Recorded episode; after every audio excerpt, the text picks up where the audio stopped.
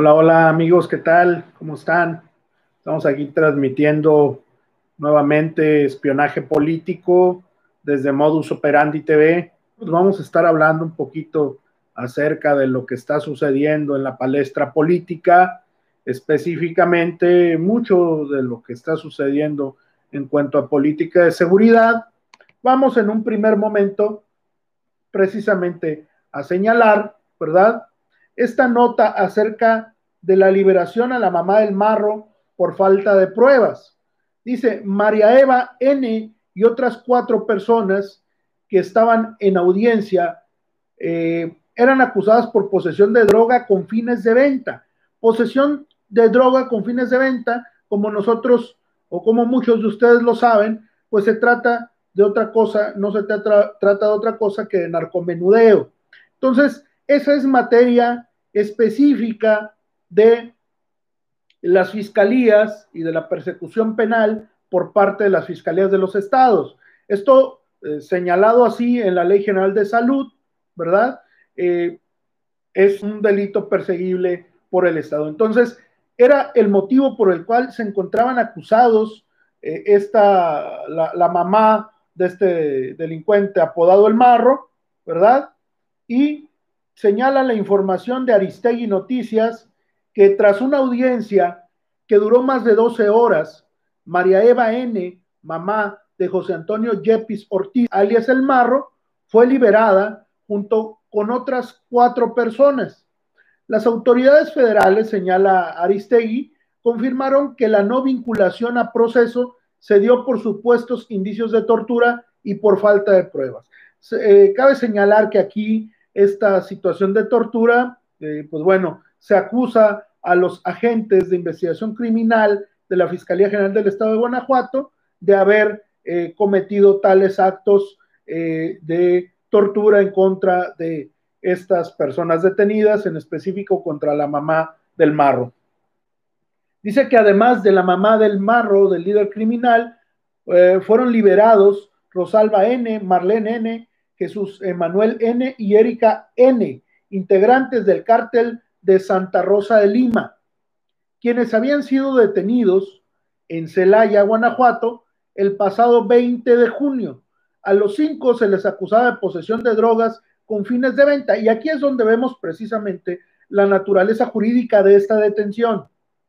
No fue un, un operativo realizado por el gobierno federal o por la Fiscalía General de la República, sino por los órganos de persecución del delito del estado de Guanajuato. Dice que la liberación de la madre del marro ocurre un día después que Rodolfo N., padre del líder del cártel de Santa Rosa de Lima, también fue puesto en libertad tras pagar una fianza de 10 mil pesos. La Secretaría de la Defensa Nacional informó la semana pasada que había detenido a 26 personas, entre ellas a la madre de, al padre, a la madre del marro, en la comunidad de San Isidro del Guera, en Celaya, con presuntamente un kilo de metanfetamina y más de dos millones de pesos en efectivo. Y fue señalada también por eh, eh, la propia Secretaría de la Defensa Nacional, junto a dos mujeres como presuntas operadoras financieras del grupo delincuencial de Santa Rosa de Lima. Eh, sin embargo, el caso no fue atraído por la Fiscalía General de la República y ya lo vamos a ver un poquito más adelante porque lo explica a detalle el fiscal general de la República, Gers Manero, que no era facultad y como ya lo he señalado, lo vine señalando desde un inicio, no era facultad de eh, eh, del, gobierno federal atender un tema relacionado con el narcomenudeo. Eh, y era responsabilidad de la Fiscalía General de la República de alguna manera deslindarse o deslindar esa responsabilidad en la Fiscalía General de la República. Eh, sin embargo, el caso no fue atraído por la Fiscalía General de la República, como señalo, por lo que fue procesado en el fuero común por parte de la Fiscalía General del Estado, acusándolo de posesión de sustancias ilícitas para su venta.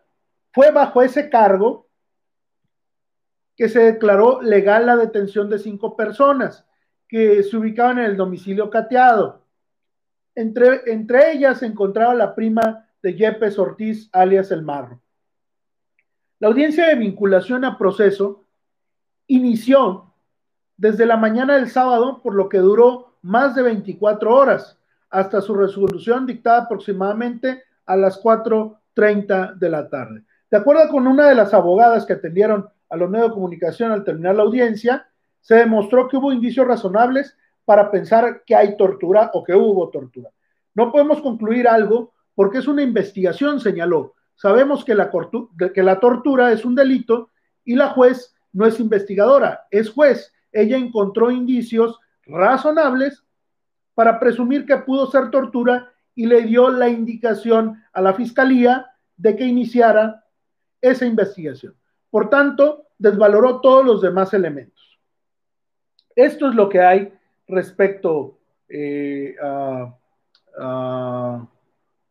la liberación de la mamá de, este eh, delincuente Yepes Ortiz, alias El Marro. sigue o hay mayor información todavía en redes, pero creemos que, lo sustancial es eso.